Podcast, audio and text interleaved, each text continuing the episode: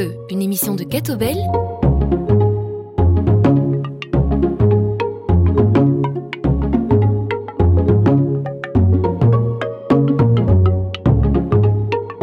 Mesdames, Messieurs, bonjour. Nous avons le grand plaisir de nous retrouver pour un nouveau numéro de plein feu. Chaque semaine, nous échangeons longuement avec une personnalité du monde culturel, économique, social, religieux ou politique. Aujourd'hui, précisément, nous avons le grand bonheur d'accueillir Christophe de Beuquelard. Bonjour. Bonjour Vincent. Vous avez 36 ans, député au Parlement bruxellois, mais aussi président des engagés pour la capitale. Plutôt, vous avez été échevin à Saint-Pierre, vous êtes toujours conseiller communal.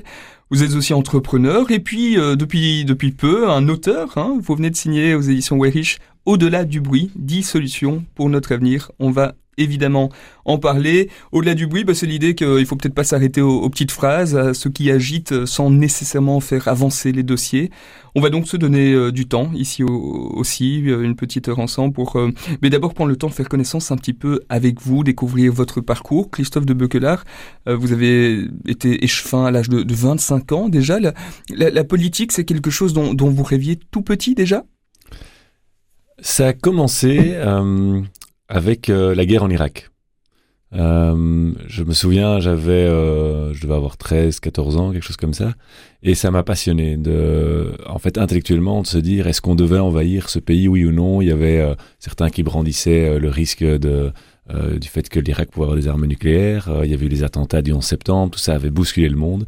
Et donc, euh, je me souviens que dans la cour de récréation, je, je, menais des débats passionnés sur, mmh. sur le sujet. je regardais tous les débats du dimanche midi. J'écrivais au ministre des Affaires étrangères à l'époque en, en, lui, en le mettant face à ses contradictions. Bon, il me, il me répondait jamais. C'était mmh. Louis Michel.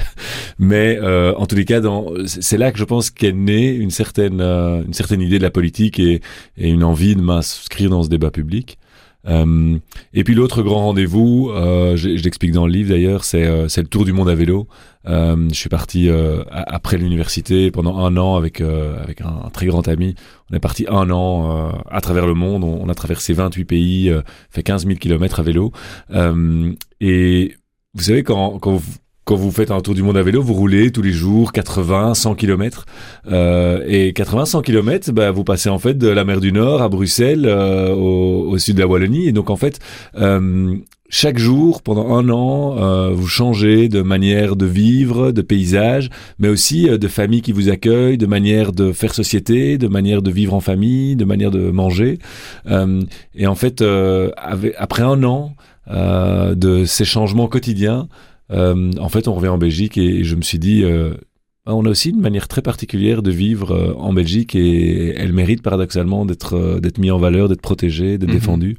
C'est ça qui m'a donné envie de aussi de m'investir, je pense, au niveau, au niveau politique. Quel est le, le, sens de cet engagement? Parce qu'on a parfois l'impression euh, que pour certains, c'est une façon pour une autre, euh, comme une autre, de, de, de, faire carrière ou de se faire connaître éventuellement aussi.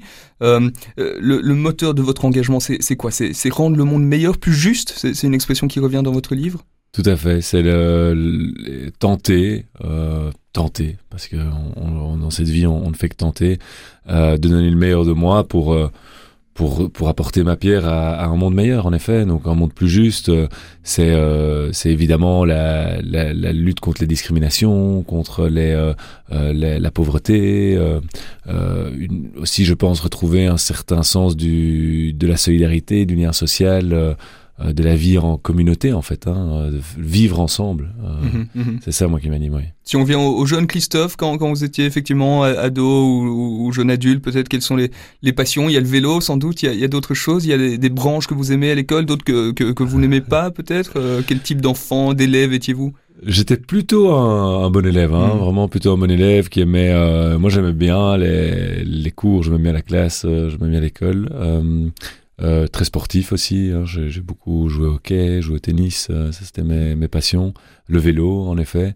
Et puis, euh, et puis j'ai des bons amis avec qui j'aime bien passer du temps, euh, sortir. Il y a des concerts. je suis voilà. Et puis la famille. Mhm. Quand même, la famille, c'est la base. J'ai beaucoup de chance d'avoir une famille qui qui me soutient, qui est, qui est vraiment un, un lieu de oui, de, de, de, décompression pour moi. Et donc, euh, j'ai des parents, trois sœurs, euh, un tas de, de, de neveux et, et, nièces dont, dont j'aime beaucoup m'occuper. Donc mhm. voilà, je dirais que ça c'est ça c'est Christophe. Après les secondaires, le, choix d'études supérieures, c'est un choix évident pour vous, difficile? Alors ça a été très difficile de choisir. Moi, je, je suis quelqu'un qui fait qui a beaucoup difficile à faire des choix parce que choisir c'est renoncer. Et donc j'ai beaucoup hésité entre plusieurs études. Je voulais être architecte, puis euh, je voulais faire ingénieur civil, je voulais euh, faire le droit, je voulais euh, faire sciences politiques, et puis finalement j'ai fait ingénieur de gestion, qui me paraissait être la voie là, qui, qui me fermait le moins d'options. Et donc c'est là-dedans que je me suis lancé. Puis alors ce, tour du monde, hein, vous nous en parliez, peut-être l'un autre pays ou l'une autre rencontre qui vous, aurait particulièrement marqué ou, ou, qui vous marque encore aujourd'hui, qui fait de, de vous ce que vous êtes, qui vous êtes? Hum, je dirais que le, le, bah, le pays, moi, qui m'a le plus, euh, ou, qui, m'a le plus marqué, c'est le Maroc. Je trouve que c'est vraiment un pays magnifique, extrêmement complet, euh, euh, un accueil très très chaleureux, surtout dans les montagnes. Euh, on a eu des, des, très très beaux moments. Et puis, oh, voilà, c'est aussi le, toute la force et la beauté de la nature qui nous entoure, hein, entre les, le désert, la mer, l'océan, la montagne. Euh, je trouve que et puis toute la culture, les, toutes les villes impériales. Euh, je trouve que là, j'ai passé vraiment du un très très beau moment. Euh, sinon, ce qui ce qui m'a marqué, c'est non, c'est plutôt les différences culturelles. par exemple, en Chine, c'est pendant le tour du monde, on a aussi analysé l'entrepreneuriat. On a essayé de comprendre pourquoi dans d'autres pays, pourquoi la Belgique était si mauvais dans les rankings du taux d'entrepreneurs. Euh, il y avait plusieurs études qui étaient sorties à l'époque. Euh, par exemple, en Chine, c'est euh, vraiment l'envie de... Euh, c'est vraiment la réussite sociale, l'image qu'on dégage qui, qui fait qu'un entrepreneur se bouge et veut, veut devenir patron, il veut gagner beaucoup d'argent, c'est pour son statut social et il l'assume complètement. Ce qui est par exemple quelque chose en Europe où on n'a pas du tout cette... Euh, on est plutôt timide euh, par rapport à ça. Et donc je trouve que ces différences euh, très marqué, ben, en fait, euh, euh, pourquoi est-ce qu'il y a un modèle qui serait meilleur que l'autre Et donc, c'est plutôt ce qui m'a vraiment marqué dans ce tour du monde, c'est la remise en cause de ses propres fondamentaux puisqu'on en voit d'autres qui euh, mhm, mhm. tant d'autres en fait. Ça. justement, vous, vous, revenez en Belgique et, et ce désir de, de, vous lancer vous comme entrepreneur, c'est un désir qui vous habite à ce moment-là. Vous allez concrétiser lui autre chose. Euh, D'ailleurs, pas toujours euh, avec un succès immédiat. Hein. Tout à fait. Je, oui, je, bah, je pense que c'était dans mon caractère depuis le début, euh, cet esprit d'entreprendre. Et c'est vrai que euh, euh, quand, on est, quand on est rentré ce tour du monde, euh, on est allé justement dans les universités euh, parler euh, d'entrepreneuriat et expliquer ce tour du monde et les différentes formes d'entrepreneuriat qui existent à travers le monde. Et, et puis un jour, à l'ICHEC, un, un, prof nous a arrêté, nous a dit, mais au fond, vous, vous êtes entrepreneur. Et bon, là, j'ai dû dire non, moi je travaille dans une grande entreprise, chez Elia, pour pas la nommer, qui... Euh, parce que bon, quand je suis revenu du tour du monde, il fallait que je gagne ma vie. Et donc, euh, j'avais pris le premier boulot qui s'offrait à moi. Et puis il nous a dit, mais allez les gars, c'est pas très crédible, hein, vous venez nous parler d'entrepreneuriat et vous-même êtes dans des grandes entreprises. Et donc ça a fait le chemin dans ma tête et quelques mois après, euh, je démissionnais et je commençais à me lancer. Euh, et en effet, plusieurs euh, plusieurs projets qui n'ont pas été des, des succès immédiats, euh, notamment un, un, projet de prise de rendez-vous médicaux en ligne, euh, que, qui était une très bonne idée puisqu'aujourd'hui ça devient tout à fait commun, mais qui il y a 10-12 ans était encore très très inconnu. Et bon, alors je m'y suis mal pris aussi pour plein de raisons, mais donc un échec qui m'a beaucoup beaucoup appris. Mhm. Et alors parallèlement et, et, quand même assez rapidement la politique, hein, on l'a dit, euh, à 25 ans, comment comment est-ce que ça s'est mis euh, Vous étiez à Oulé Saint-Pierre, à ce moment-là, il y a une personne importante euh, dans, dans, le, dans, dans, le CDH de l'époque, hein, c'est Benoît Sorex, c'est lui qui va jouer un rôle important hein, dans votre entrée en politique, il me semble? Oui, donc euh, ça coïncidait justement avec euh, j'avais raccroché euh, ce, projet entrepreneurial, j'avais décidé d'y mettre un terme et, euh, et, je réfléchissais à mon avenir et là j'ai eu une belle conversation avec Benoît Serex qui m'a qui a tenté de me convaincre de venir euh, sur sa liste en disant il avait vu ce tour du monde qui était passé à la télévision et il avait dit bah j'ai besoin de jeunes sur, ma liste, viens. Euh, au début, je l'ai copieusement refusé. Je lui ai envoyé un courrier où j'expliquais les raisons pourquoi je refusais. Et puis il m'a dit, ah, j'ai bien reçu, j'ai bien lu, mais euh, viens quand même euh, à notre réunion mmh. mardi prochain. Et puis euh, j'y suis allé. En fait, j'en avais profondément envie. J'avais des peurs, mais j'en avais profondément envie. Mmh. Et, euh, et, donc euh, il m'a il m'a soutenu et je, je, lui dois beaucoup. j'en profite pour lui rendre vraiment un, un bel hommage parce que c'est c'est c'est un, un, grand homme qui qui à la fois euh, peut évoluer dans avec les grands de ce monde et à la fois euh, ce qui l'anime vraiment profondément, c'est la simplicité de la relation avec euh, Monsieur et Madame tout le monde et, et ça en fait un très grand bourgmestre. Euh, et alors c'est à ce moment-là aussi que vous prenez la carte d'un parti, sans doute jusqu'alors vous, vous n'aviez jamais été affilié à un parti? Non, alors au début, franchement, je me suis tenu loin des partis. Euh, j'ai vraiment, je me concentrais sur la commune, euh, sur mon engagement communal. Euh, j'avais entre-temps redéveloppé une activité euh, d'entrepreneur, hein, une petite entreprise de livraison de paniers de fruits en entreprise euh, à Bruxelles et de paniers gourmands euh, que j'ai commencé dans, le garage de mes parents, que j'ai fait un peu évoluer, là qui a, qui a bien fonctionné. Euh, parce que Benoît Serex m'avait directement dit, t'es trop jeune pour faire que de la politique, il faut que il faut que tu travailles aussi par ailleurs et donc euh, ça, c'était un très bon conseil aussi que je garde encore aujourd'hui. Et donc, euh, et, donc, je me concentrais plutôt sur mes activités concrètes mmh. euh, et, et, ça ne s'inscrivait pas dans une idéologie, ni dans un parti, ni rien. Euh, mais après quelques années, c'est vrai que je me suis dit, mais euh, en fait, bon, c'est c'est toujours la question du sens hein, qui, qui, me poursuit tout le temps, et donc la question de, en fait. Oui, je, je, on travaille à la réflexion d'une voirie à Woluwe-Saint-Pierre. je mets en place certaines choses très concrètes sur le terrain mais quel est le sens global? Et voilà, c'est cette recherche de sens du coup qui m'a poussé à m'intéresser au parti politique à l'époque euh, de voilà de, de, la commune où j'étais, c'était plutôt le CDH et, euh, et, et comme ça que j'ai évolué. Et c'est le CDH parce que c'est Benoît Sorex ou, ou, ou, ça aurait pu être un, autre parti finalement? À quoi ça tient hmm. finalement le choix d'un parti? Oui, je pense que hum, y a, ça tient beaucoup du hasard. Moi, je pense que ça tient beaucoup du hasard, de l'environnement, euh, des, des, rencontres, euh, des personnalités que vous rencontrez. Euh, je, vois ça d'ailleurs chez beaucoup d'autres hommes et femmes politiques aussi. et moi, ça, c'est clairement, si, si Benoît ça avait été dans un autre parti, j'aurais, alors je sais pas si j'aurais perduré, mais j'aurais en tous les cas commencé dans un autre parti. voilà, très vite, en fait, je me suis rendu compte qu'un parti politique, on n'est jamais d'accord avec tout. Euh, mais j'ai quand même très vite compris qu'il y avait certaines valeurs que je partageais fondamentalement euh, avec euh, avec les gens du CDH et donc je me suis dit euh, euh bah, lançons-nous et essayons d'en faire le meilleur. Mmh, mmh. et d'ailleurs, c'est ce qui aujourd'hui, avec la transformation du mouvement Les Engagés, ben, ça m'a donné quelque part raison. C'est-à-dire qu'on peut s'engager dans un mouvement et essayer de le faire évoluer. Je, je suis évidemment pas le seul à avoir fait évoluer, mais j'y ai contribué. Et, et, voilà, rien n'est figé. Moi, je pense que tout change, tout évolue, tout mute, hein, euh, et que un parti politique, c'est pas un, c'est pas comme un, un, club de foot euh, dont on pourrait arborer les couleurs et, et donner sa vie pour. Euh, non, c'est, c'est des idées, c'est des personnes qui se mettent ensemble pour un projet commun et ça peut évoluer. Et si ce projet commun est abouti, euh, ben, il peut disparaître. Euh, donc je pense que on doit avoir une autre vision des partis politiques, quelque mhm. chose de beaucoup plus mouvant. Mm euh, voilà. Plein feu, c'est une émission de, de Catobel et on est sur sur XF. Vous avez évoqué la question du sens, vous n'avez pas évoqué la question de la, religion. Est-ce que la religion a occupé, occupe une place importante dans, dans votre vie, Christophe de Beukeler Dans ma vie, oui. Dans ma vie personnelle, oui. Euh, moi, je suis, je suis croyant. Euh, j'ai parfois, euh, j'ai parfois pris certaines distances ou eu plus de mal avec l'institution euh, euh catholique, en l'occurrence. Voilà, tout à fait. Mais, euh, mais fondamentalement, moi, je suis un, un, un chrétien. Le, le, le, message du Christ est, est, est magnifique. C'est, c'est, c'est vers ça que je marche. Ma petite échelle, petit pas par petit pas sans doute, mais c'est vers là que je marche. Et, et, et voilà. Et donc, je pense par contre, qu'un mouvement politique, je pense que la politique ne doit pas s'emparer d'une seule religion. Euh, moi, ce que je pense, c'est que les engagés doivent, ça doit être le mouvement euh, de la recherche de sens. Mmh, Et mmh. chacun va trouver ce sens là où il le souhaite. Euh, certains, comme moi, dans, dans la religion, d'autres dans des spiritualités. On voit aujourd'hui le yoga, la méditation qui sont en pleine expansion.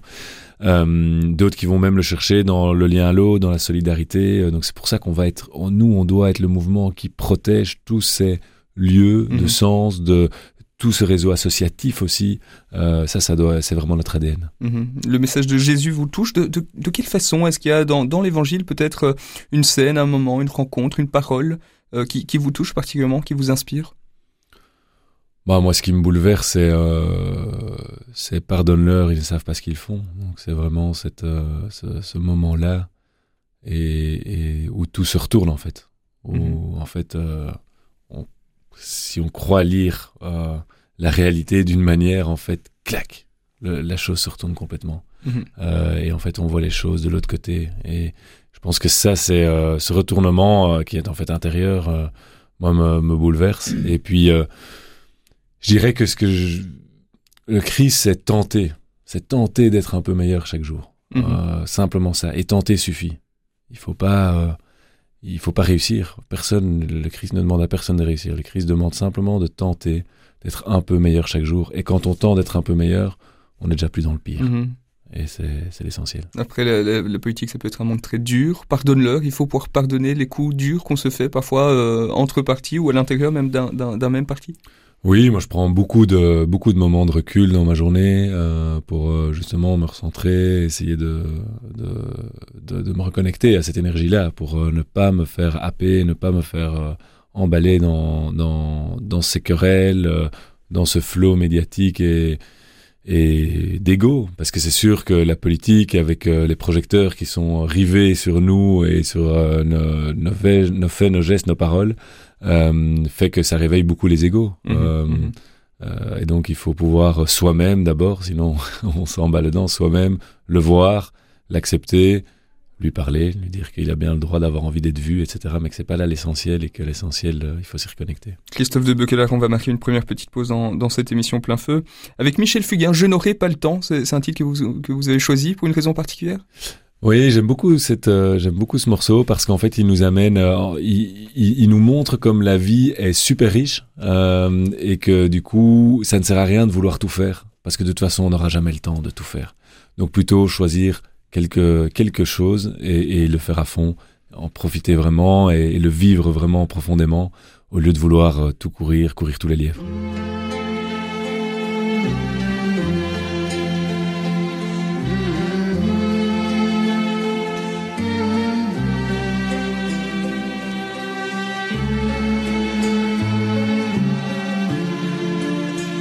Je n'aurai pas le temps, pas le temps,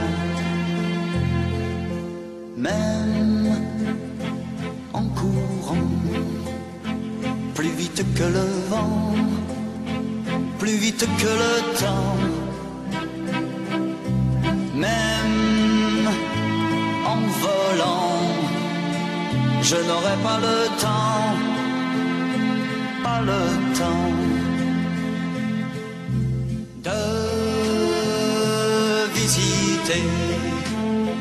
toute l'immensité d'un si grand univers.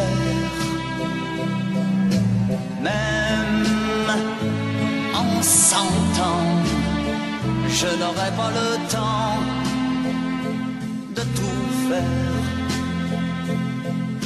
J'ouvre tout grand mon cœur.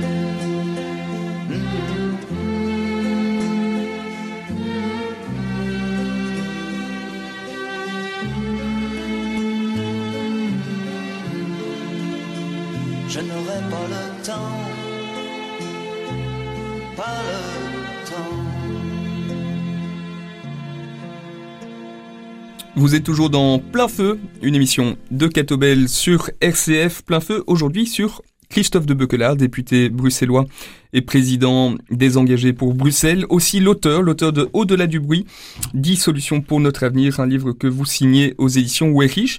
Écrire un livre quand on a déjà une vie aussi remplie que celle d'un conseiller communal, député et président de, son parti Broussais, vous c'est vous qui avez écrit tout ce livre? Alors oui, j'ai vraiment tenu la plume, mmh. euh, mais j'ai c'est quand même un travail d'équipe. Mmh. C'est-à-dire qu'il y a 7-8 personnes à, l'arrière du livre que je remercie. Euh, d'ailleurs, je les nomme euh, chacun euh, et qui sont des amis, des connaissances, des personnes qui m'ont qui ont enrichi le livre avec des sujets euh, des sujets dont ils, ont une grande maîtrise. Euh, certains m'ont envoyé des chiffres, d'autres des paragraphes tout écrits, mais qu'ensuite j'ai retravaillé moi-même pour vraiment les, les digérer. mais donc c'est moi qui ai tenu la plume, mais c'est un travail d'équipe quand même. C'est le soir, la nuit qu'on fait ça alors? C'est quand qu'on écrit un livre, quand on est quand on est député bruxellois? C'est en effet beaucoup les week-ends, une grande partie des vacances, euh, mais c'est aussi surtout euh, euh, les moments où, et c'est ça qui a été le moteur pour moi pour l'écriture, c'est ces moments où en effet la vie est intense et où, alors franchement, je suis pas Calimero, euh, tous les métiers ont leurs difficultés et je veux vraiment le dire, mais c'est vrai que le métier politique, c'est que, enfin, l'engagement politique, c'est, ça prend énormément de place dans sa vie, c'est des sacrifices sur euh, sa vie privée. Mmh.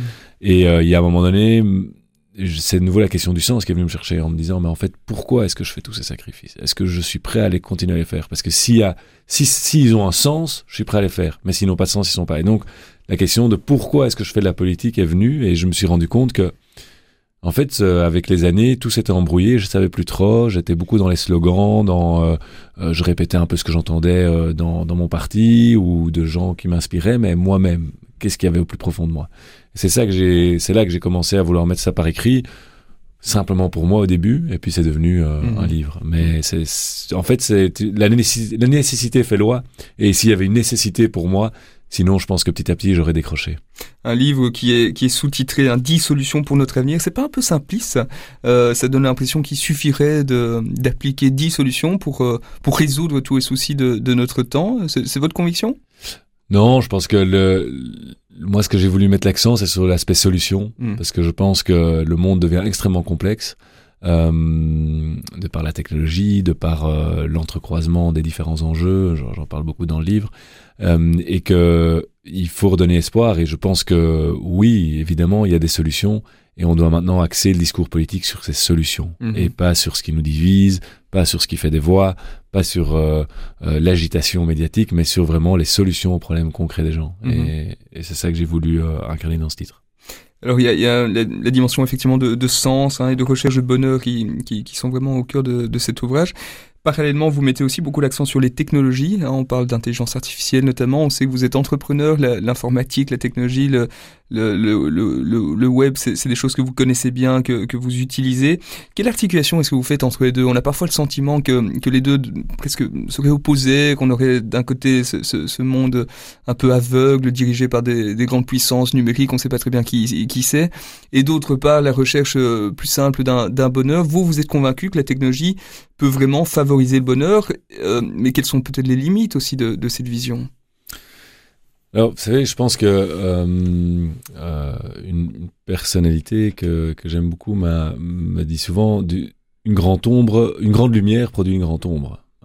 Et donc, en fait, qu'est-ce qu'il faut? C'est pas grave d'avoir la technologie qui prend énormément de place dans la vie.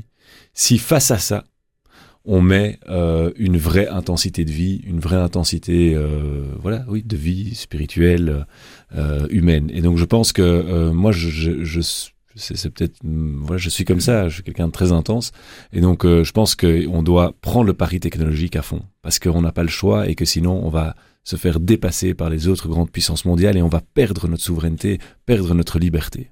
Euh, mais à côté de ça, et c'est pour ça que dans le livre je parle aussi beaucoup de recherche de sens, parce que on, si on se limite à cette recherche technologique et à cette évolution-là, on va se perdre. On va devenir des machines, on va devenir, on va, perdre notre, notre essence. Mais si on ajoute à cette puissance technologique une puissance intérieure, là, on a un projet euh, de vie magnifique. Et pour le moment, vous avez le sentiment que cet équilibre, il, est là? On a parfois quand même l'impression que c'est plus les, les, puissances technologiques qui, qui, qui nous guident, ah qui nous dictent. Ah euh, il y a des barrières à mettre. Tout à fait. Aujourd'hui, on n'y est pas. Mais je pense que le premier pas, euh, et c'est ça une partie du plaidoyer dans mon livre, le premier pas pour y arriver, c'est qu'il faut que on s'arme de cette technologie. Il mhm. faut que le citoyen quel qu'il soit. Et, l'État, c'est évidemment son rôle premier, c'est d'aider à tous les citoyens à pouvoir emmancher et embrancher dans cette euh, évolution technologique. Et donc moi j'invite tout le monde euh, qui en a les capacités aujourd'hui euh, à euh, étudier ces technologies, à les comprendre, à les utiliser dans son quotidien, euh, mais sans oublier évidemment sa dimension humaine qui, mmh. doit, qui doit faire intégralement partie. Mais donc je pense, moi je pense très fort que les deux sont tout à fait conciliables. Mhm. Ça demande un effort. Un autre dossier important dans, dans l'ouvrage, c'est le défi environnemental, défi écologique. Euh, quand vous lisez les rapports du GIEC, est-ce que, est-ce que ça vous fait peur? Est-ce que vous êtes inquiet, vous? Non, je suis pas quelqu'un qui a peur. Euh, je suis quelqu'un qui se met en, en mouvement. Je pense que on doit, on doit, on doit plutôt justement réécrire un récit euh, positif, euh, un, un, narratif inspirant, encourageant sur la, sur l'écologie. Euh, je pense qu'avec cette modernité, on a perdu à un moment donné une certaine vision euh, de la place de l'homme dans la nature euh, et, on doit la retrouver. mais donc c'est plutôt une bonne nouvelle. On est en train de retrouver notre lien avec la nature qu'on avait perdu. Magnifique.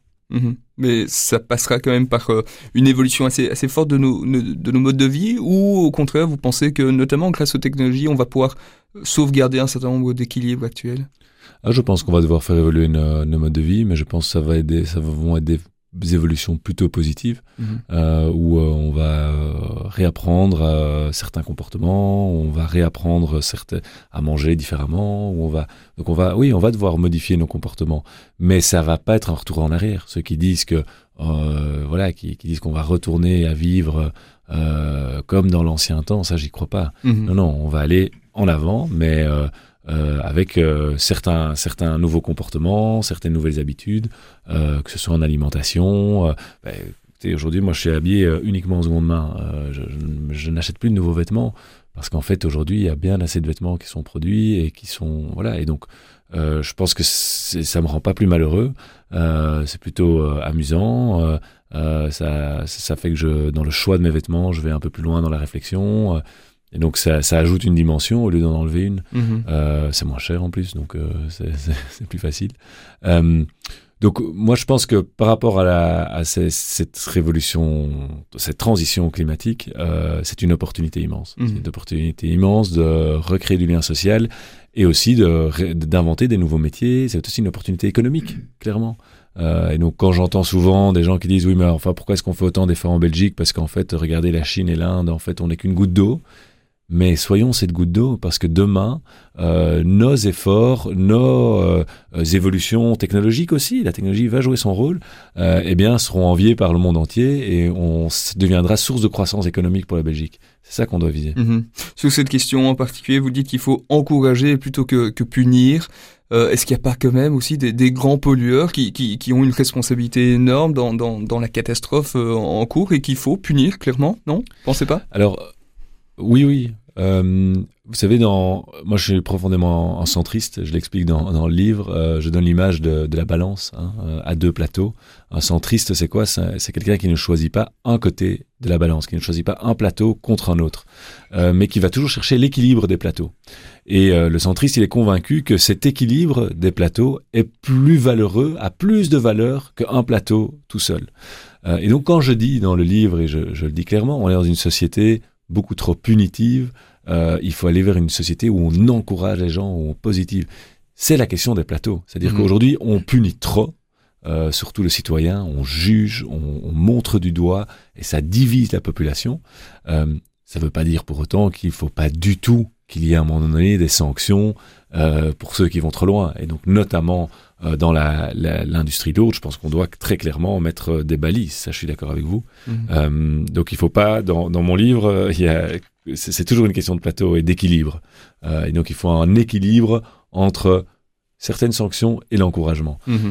Mais globalement, globalement, je crois en l'homme, je crois en sa, son envie de, de renouer avec la nature et de faire évoluer euh, ses modes de vie. Et donc je pense plutôt qu'on doit l'encourager à le faire que, mmh. que de le punir. Vous citez l'Audate aussi, hein, l'encyclique du, du, du, pape de, de 2015, pape François, sur les défis écologiques, mais, mais aussi avec une, une forte articulation autour des, des enjeux sociaux. Euh, cette encyclique, je crois que vous l'avez lue, elle, elle, vous inspire. En même temps, on peut y lire un message quand même assez radical. Le, pape François, est-ce qu'on peut pas dire qu'en un sens, c'est un, un, révolutionnaire, non? C'est pas votre lecture de, de, de cette encyclique? Hmm, bah, Je pense que oui, par rapport en tout cas à une certaine tradition, il a pris là une position très très forte. Euh, moi, ce qui m'inspire surtout dans l'Audate aussi, c'est euh, que le pape place l'homme dans la nature. Euh, et ça, cette vision qu'on aurait, qu'on, qui nous a petit à petit, c'est une vision très matérialiste de la société où on nous a sorti de la nature, où l'homme serait comme un être particulier en dehors de la nature. Ça, euh, je suis très heureux que le pape ait mis euh, vraiment cette, cette pierre-là en disant attention, là on est en train de se tromper. Mhm. Et, donc c'est ça, ça moi qui m'inspire et c'est très très fort comme message. En effet, c'est très fort et ça va à l'encontre de toute une certaine vision de l'écologie que, que je pense est, est fausse. Mhm. Donc, donc oui. Vous intéressez euh, beaucoup aussi au fonctionnement du, monde, du, système politique, de la machine politique, on, pourrait dire, euh, avec vraiment un plaidoyer en faveur d'administration forte, de cabinets euh, réduits, voire, voire même supprimés. vous pratiquez hein, ce monde politique au niveau communal et au niveau régional, et puis aussi en étant membre d'un parti ou d'un mouvement peut-être si, on, si repense aux idéaux que vous aviez en, vous engageant en politique, est-ce que vous considérez que le, fonctionnement actuel de la politique permet euh, d'atteindre des objectifs euh, Qu'est-ce qu'il faudrait modifier Quelles seraient peut-être deux, trois mesures importantes pour, euh, rendre les choses plus, efficaces aussi hein, Et vous parlez aussi d'efficacité dans votre livre. Bien, je pense que hum, on n'arrivera à rien sans la politique. C'est-à-dire que si on n'a pas...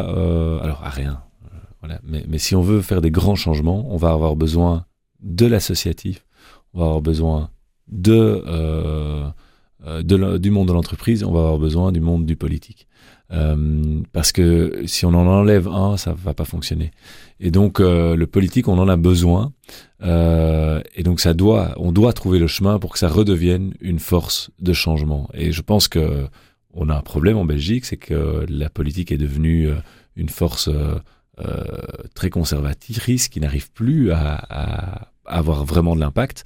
Euh, et donc, donc je, je, je séparais deux choses, c'est que la politique dans son ensemble, oui, on peut on peut faire des changements, mais euh, la façon dont elle est organisée en Belgique pose un certain nombre de problèmes. Mmh. Et j'en parle dans le livre. Les solutions, c'est euh, ben d'abord simplifier fortement hein, un système qui n'est plus compris par ses propres euh, membres, hein, parce que les citoyens ne comprennent plus comment fonctionne la politique, comment fonctionne cette machine institutionnelle, ça ne peut plus durer. Donc moi je propose des j'ai des propositions très simples, enfin de, très fortes de simplification du monde institutionnel belge, euh, notamment bruxellois. Je pense en effet qu'on doit se, beaucoup plus se baser sur une administration d'excellence. Euh, or, avec les cabinets ministériels, avec le recours aussi à des consultants privés dans l'administration publique, on a complètement déforcé nos fonctionnaires et notre administration. Et donc, je pense qu'on doit absolument retrouver le chemin de l'excellence et, euh, et donc euh, supprimer les cabinets ministériels, arrêter le recours euh, excessif aux, consultants et se concentrer sur euh, une administration qui a envie d'être associée aux grandes décisions et de faire partie des, de la de, de la décision politique et on, on doit lui donner l'occasion. Mmh, mmh, mmh.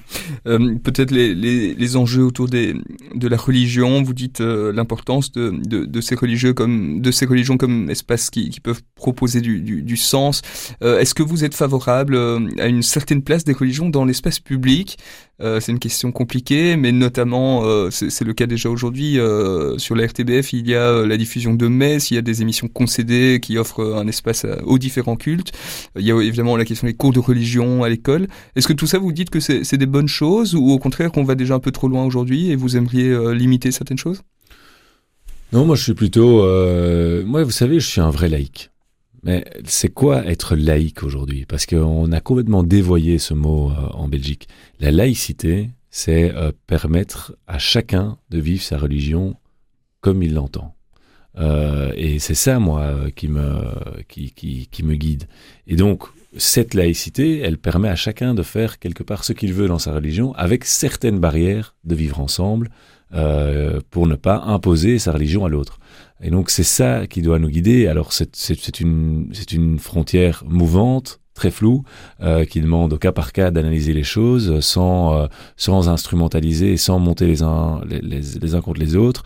Euh, mais donc moi je pense que on, va, on ne va pas, on ne doit pas effacer les religions de l'espace public. On doit mhm. pouvoir garder une, sans, sans que ça soit envahissant. Mhm. la limite c'est l'envahissant. mais simplement avoir des euh, voilà, avoir euh, la religion dans l'espace public, c'est pas c'est pas un mal en soi tant que ça n'envahit pas et ça ne force pas ceux qui ne croient pas à cette religion-là de croire ou de, de changer eux leur comportement. Mhm, mhm. Donc c'est ça le c'est ça la balise. Donc des crèches euh, à Oulé Saint-Pierre, je crois qu'il y, a toujours une crèche hein, devant la maison communale. il y a des communes où c'est plus le cas. Vous, vous trouvez que c'est important? Ça fait partie aussi de notre histoire? Oui, ça fait partie de notre histoire et c'est c'est important. Et à nouveau, si une commune décide de ne pas mettre de crèche, c'est pas un scandale international. S'il y a un consensus local là pour ne plus mettre de crèche, bah, pas de souci. Mais si d'autres veulent le faire, bah, de grâce, qu'ils aient bien l'occasion de continuer à le faire. Et il y a pas, c'est pas. Il faut aussi revenir un petit peu de cette vision où l'État euh, doit tout décider à la place euh, des citoyens. Il faut, moi je suis pour une grande décentralisation, j'en parle mmh, beaucoup mmh, dans le mmh. livre aussi. Euh, il faut pouvoir donner de l'autonomie euh, aux, par exemple dans les écoles, hein, donner beaucoup d'autonomie aux écoles, euh, donner des, autonomies aux entités locales euh, et ne pas toujours vouloir tout, tout décider à la place euh, des citoyens. Mhm. Dernière petite pause dans cette émission plein feu, Sky and Sand, c'est quoi ça Christophe de Beukeler C'est vous qui avez choisi mais je connais pas. Alors ça c'est un DJ que Paul Kalkbrenner que j'aime beaucoup et donc autant euh, dans la première euh, le premier morceau que j'ai choisi il y avait vraiment du sens derrière ici il n'y a pas de sens juste le plaisir d'écouter et de s'évader avec un, un beau morceau.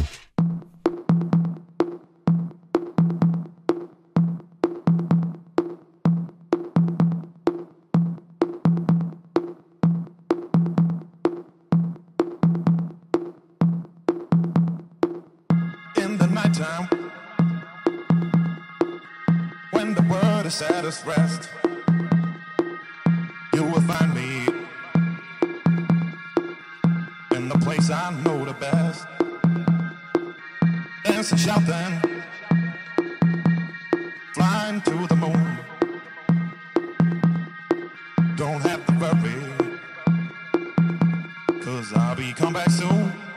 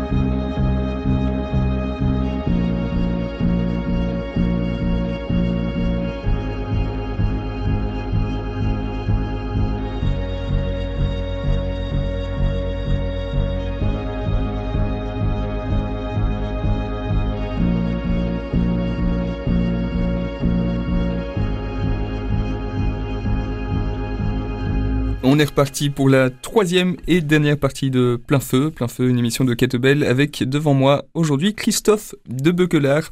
Vous êtes le, président des engagés pour Bruxelles.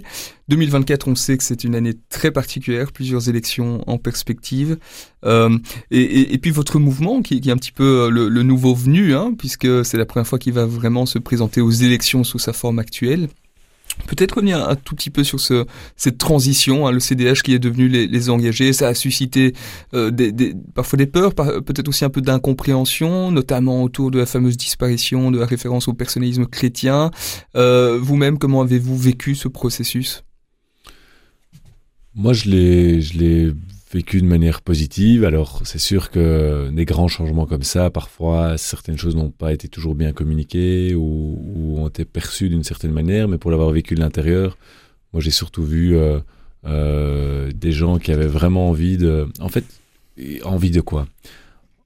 Envie de voir la réalité en face. La réalité en face, c'est quoi? C'est que le monde euh, change. Il y a des nouveaux enjeux gigantesques qui sont en train d'apparaître. J'en nommer quelques-uns. Euh, vous savez qu'aujourd'hui, on, on assiste à la dédollarisation du monde. Ça veut dire quoi? Ça veut dire que pour la première fois, il y a un an plus ou moins, euh, l'Arabie saoudite a vendu du pétrole dans une autre monnaie que le dollar.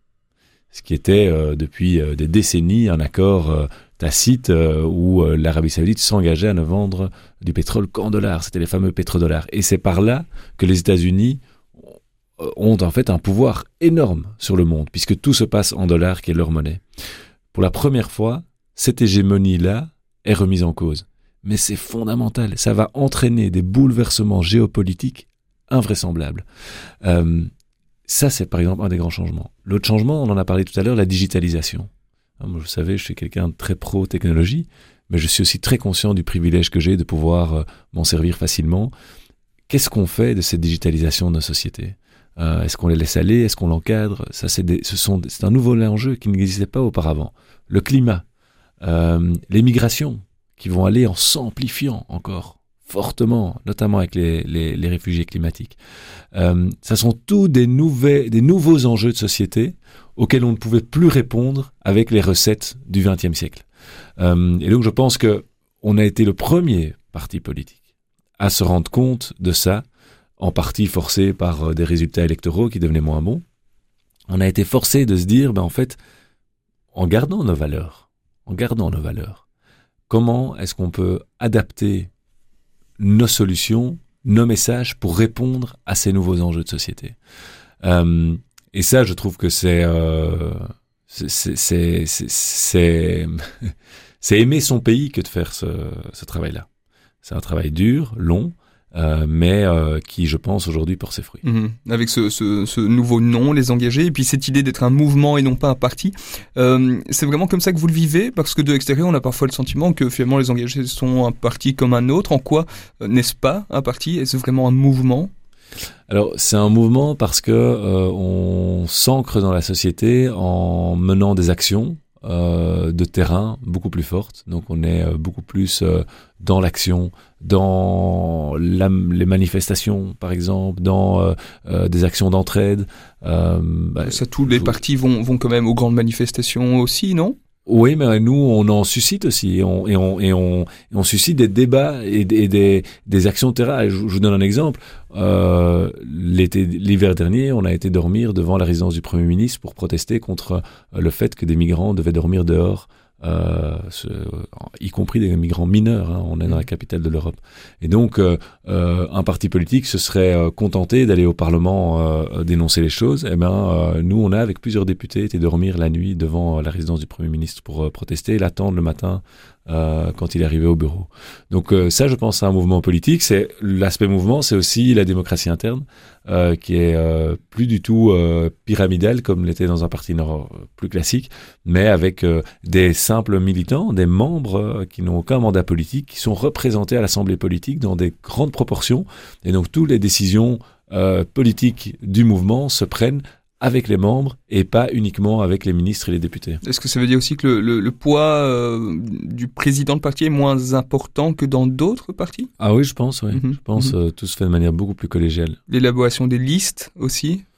Voilà, l'élaboration des listes, elle est euh, avalisée par les membres et donc bon, je, je, le vois très bien comment ça se passe à Bruxelles aujourd'hui, c'est que euh, on est en train de préparer les listes, mais qu'on va vraiment soumettre à l'approbation de tous. Donc Mhm. oui, il y a vraiment cette, ce, processus de co-construction qui est euh, qui est nouveau.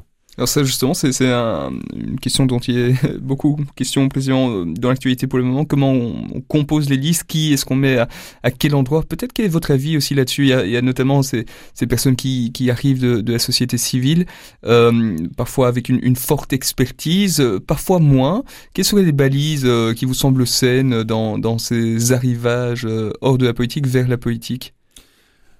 Moi, je fais une différence fondamentale entre euh, la façon dont les engagés ont construit ça. Moi, j'étais là en 2019 quand euh, Maxime Prévost, au lendemain des élections, euh, nous a dit, Maxime Prévost, président des engagés, nous a dit, euh, à l'époque c'était le CDH, nous a dit, voilà, on va euh, euh, maintenant faire cette grande transformation. Ça va prendre 2-3 ans. Et euh, la moitié d'entre vous qui sont dans cette salle euh, ne seront plus euh, ceux qui vont mener euh, les listes aux prochaines élections. Donc euh, préparez-vous à des grands changements. Il l'a fait. Il l'a fait. Euh, Aujourd'hui, une tête de liste sur deux environ vient de la société civile. Euh, donc, je pense que là, le travail, il a été profond, avec des, profils quand même assez euh, de haut niveau. Hein. Vous avez Vincent Blondel, directeur de l'UCL, Olivier de Wassège, euh, patron de l'Union wallonne des entreprises, euh, Elisabeth de Grise, vice-présidente des mutualités chrétiennes. C'est quand même euh, des gens qui euh, euh, ne viennent pas pour faire la figuration et qui ont un vrai bagage. Une Julie Taton, on, on ne l'aurait pas eu sur une liste engagée? Alors, euh, je pense en tous les cas que euh, je, je connais pas Julie Taton, donc moi je fais attention aussi, c'est-à-dire que chacun, il faut dissocier aussi l'image que les gens ont des personnes et puis euh, savoir qui elles- ces personnes sont vraiment et peut-être qu'elles ont quelque chose de très intéressant à apporter à la politique, j'en sais rien. Euh, mais en tous les cas, euh, je pense que ces recrutements euh, que nous on a fait n'ont pas pour objectif uniquement le poids politique, enfin le poids en termes de voix et la, la notoriété, mais il y a aussi un vrai bagage parfois scientifique, hein, avec Yves Copiters par exemple, euh, ou, ou intellectuel qui, euh, qui va vraiment servir la, la collectivité. Mhm. Et c'est ça qu'il faut viser. Moi, je, suis, je pense qu'on doit rapprocher la société civile de la politique, donc ça c'est bien, mais il faut le faire pas pour des raisons électoralistes, il faut le faire pour des raisons de fond et de, de, de vrais liens euh, dans la société, parce que ces personnes qui viennent en politique, euh, elles donnent de la crédibilité et elles réenchantent, elles redonnent envie aux citoyens de s'intéresser à, à ce monde politique Mhm. euh, duquel ils se sont un peu euh, détachés ces derniers temps. Pour le moment, en Europe et, et dans le monde, les, les, les partis qui ont le vent en poupe sont plutôt les partis d'extrême. Hein. On a vu euh, l'Argentine, euh, les Pays-Bas ou même ceux qui nous attendent sans doute aux, aux États-Unis. Euh, a priori, c'est pas forcément un bon signal pour un mouvement centriste.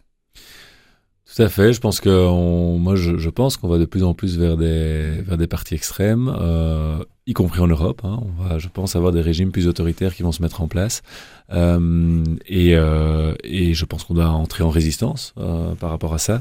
Euh, et c'est vraiment le le le but des engagés. Je pense que l'alternative euh, aujourd'hui au PTB, à ceux qui en ont ras-le-bol de la politique et qui sont tentés de, de, de voter pour les extrêmes, ce sont les engagés. Mhm. Parce que on propose justement une autre manière de répondre à ce ras-le-bol, c'est en changeant le système de l'intérieur. Mhm. Euh, on on dit souvent qu'en Belgique francophone, on n'a pas d'extrême droite forte, mais on a effectivement le PTB que vous venez de citer. Pour vous, le, le danger est-il du même ordre? Le danger est, est du même ordre. Euh, le danger est du même ordre. Je, je dirais simplement qu'il y a l'aspect euh, racisme euh, qui n'est pas présent au PTB et qui est quand même une différence fondamentale. Mais si on pousse le projet du PTB jusqu'au bout, euh, on voit ce que ça a donné dans l'histoire aussi. Mhm, mhm. Vous êtes confiant quand vous voyez l'année qui nous attend et peut-être aussi dans sa dimension nationale quand on voit ce qui nous attend en Flandre? Est-ce que vous pensez que, euh, je sais pas, dans, un an, on aura euh, à nouveau un, gouvernement fédéral de, plein exercice? Ça vous semble possible, probable ou, finalement euh, un peu utopique? Moi, ce que je, ce que je sens euh, étonnamment, c'est que on parle beaucoup de ça pour l'instant, en se disant attention, et donc je pense que les, ça, ça éveille les consciences et que euh, j'ai foi quand même dans dans la capacité des femmes et des hommes politiques au grand rendez-vous de l'histoire d'être là. Et donc je pense qu'on on va trouver des solutions plus facilement que ce qu'on pense à, à, à cette, cette, interaction nord-sud dans notre pays.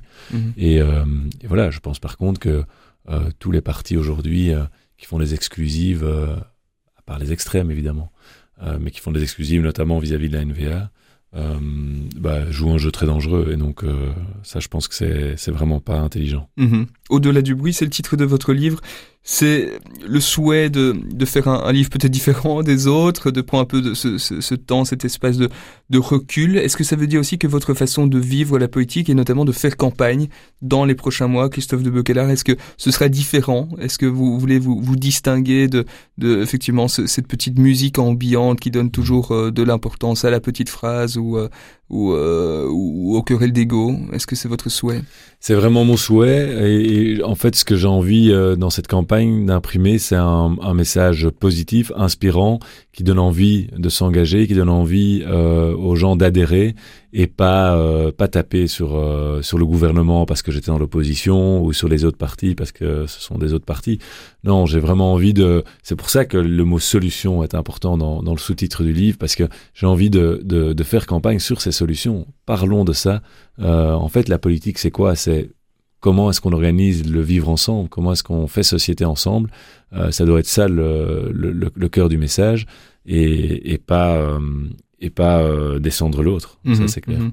Vous gardez à côté de vos mandats politiques une activité d'entrepreneur. Est-ce que c'est une façon de dire, ben, finalement pour moi la politique ce n'est pas tout. Euh, comment est-ce que vous vous imaginez dans euh, poursuivre dans ce monde politique? Est-ce que c'est pour 5 ans, 10 ans ou, ou à vie ou, ou alors que c'est la grande inconnue? Oui, j'ai toujours eu à cœur, euh, et je vous dis, ça, ça, ça, enfin, on en a parlé en début d'entretien, ça, ça date d'un échange avec Benoît Serex. Je, je, moi, je pense qu'on doit faire très attention en politique d'avoir des hommes et des femmes politiques qui sont dépendants euh, de la fonction politique, pas uniquement financièrement, mais aussi simplement pour le statut social, pour la place dans la société. Et donc, je me force euh, à garder des activités à côté pour euh, et, je me demande tous les matins en me rasant est-ce que si la politique s'arrête demain est-ce que ça t'embête? Et tant que je réponds non à cette question ça m'embêterait pas je sais que je peux continuer mm -hmm. le jour où ça m'embête il faut que je me pose des grandes questions mm -hmm. donc euh, je pense que je, je vais tenter de, de, continuer ça. Alors, ça peut passer par euh, certaines périodes où on est exclusivement euh, centré sur la politique, c'est pas grave, tant qu'on sait intérieurement, c'est surtout intérieurement qu'il faut le savoir pour soi, qu'on est capable d'imaginer une vie sans la politique. Et moi, je pense que je ferai pas de la politique toute ma vie. Non, non, euh, je, je, me, je vais beaucoup me donner là dans les années qui viennent, euh, de manière totale, mais c'est pour un jour me tourner vers toute autre chose. Oui. 2024, année électorale, ce sera aussi euh, l'année marquée normalement par euh, la visite d'un pape en Belgique. Vous étiez au courant? Bah pas, enfin comme vous, euh, je, enfin, je sais pas comme vous, mais en tout cas par les médias simplement. Donc mais, sans doute fin septembre. Est-ce que voilà. c'est une visite que, que, vous attendez avec impatience? Vous serez présent à la grande messe s'il y en a ou, ou, ou, peu importe? Alors en tous les cas, oui. Ouais. J'ai la grande chance de, de, de voir Jean-Paul II de son vivant et je serais très très heureux de, de voir le pape François que j'ai jamais pu voir en vrai. Donc ça, ça me ravit. Christophe de Beucler, merci d'avoir été l'invité de plein feu aujourd'hui. Un entretien qui est évidemment à retrouver sur le site de Catobel. Je le rappelle, vous êtes député bruxellois et président des engagés pour Bruxelles. On vous souhaite une belle année en tous les cas. Belle année à, à vous, belle année à RCF Radio. Au revoir. Au revoir.